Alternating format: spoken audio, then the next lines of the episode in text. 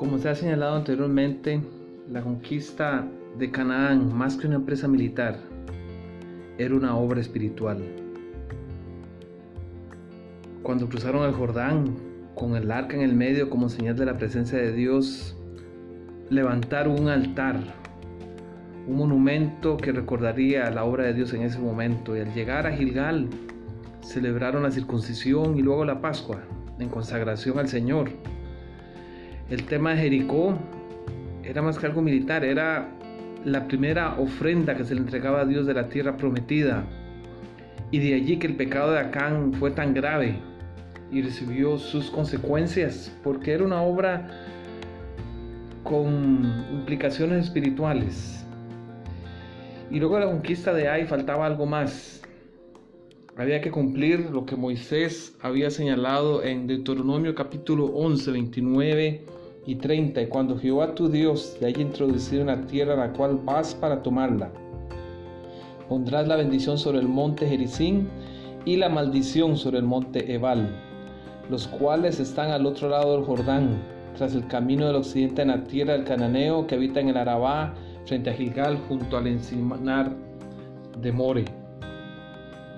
Y más adelante se dan instrucciones de cómo hacer esta actividad. Ellos tenían que leer un grupo de tribus sobre el monte Gerizim y otro grupo de tribus sobre el monte Ebal, leer esas bendiciones y maldiciones. Y dice allí en el capítulo 27 del mismo libro de Deuteronomio, los versículos 12 y 13, cuando hayas pasado el Jordán, estos estarán sobre el monte Gerizim para bendecir al pueblo. Simeón, Leví, Judá, Isaacar, José y Benjamín.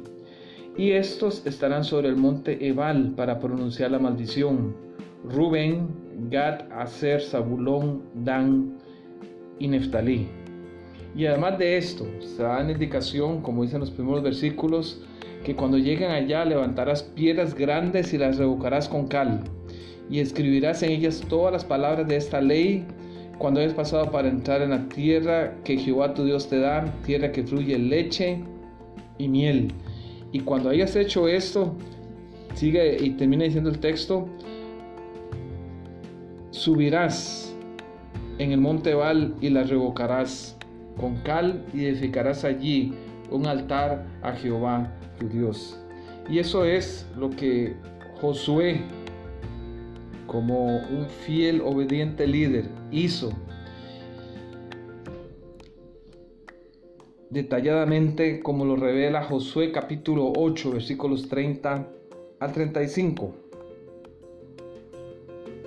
Dice allí que así lo hizo Josué, tomó a todo Israel, los principales de las familias, dice al final versículo 35, delante de toda la congregación de Israel, no solo los soldados, de las mujeres, de los niños, de extranjeros que moraban entre ellos. ¿Y por qué este lugar?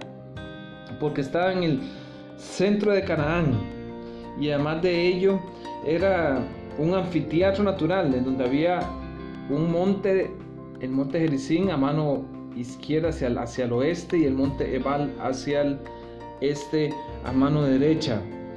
Eh, era un anfiteatro natural donde se podía colocar una gran multitud de personas y estar allí presentes. Actualmente hoy se puede visitar y está cerca de lo que actualmente se conoce como la ciudad palestina de Nablus. Y es allí donde se realiza esto. Ahora, nótese lo interesante.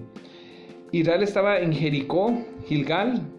Ellos tuvieron que caminar alrededor de 44 kilómetros y llegar hasta ese lugar en medio de pueblos enemigos que no habían sido derrotados y avanzar por fe y allí realizar este acto de leer los, las bendiciones y las maldiciones y el pueblo parado de un lado y del otro lado eh, eh, eh, la otra mitad del pueblo y después de esto hacer sacrificios de paz en un altar y allí todos juntos alabar el nombre de Dios. Era una especie de congreso mundial del pueblo de Dios. Y allí se reunieron con un doble propósito. El primero, lógicamente, era un tema de consagración, de prepararse para la conquista de Canaán, de cumplir y, comprometerse que iban a ser fieles a la ley.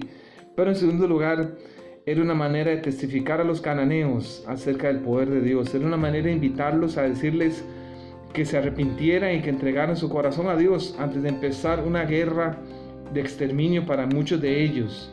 Era una invitación más de la misericordia de Dios.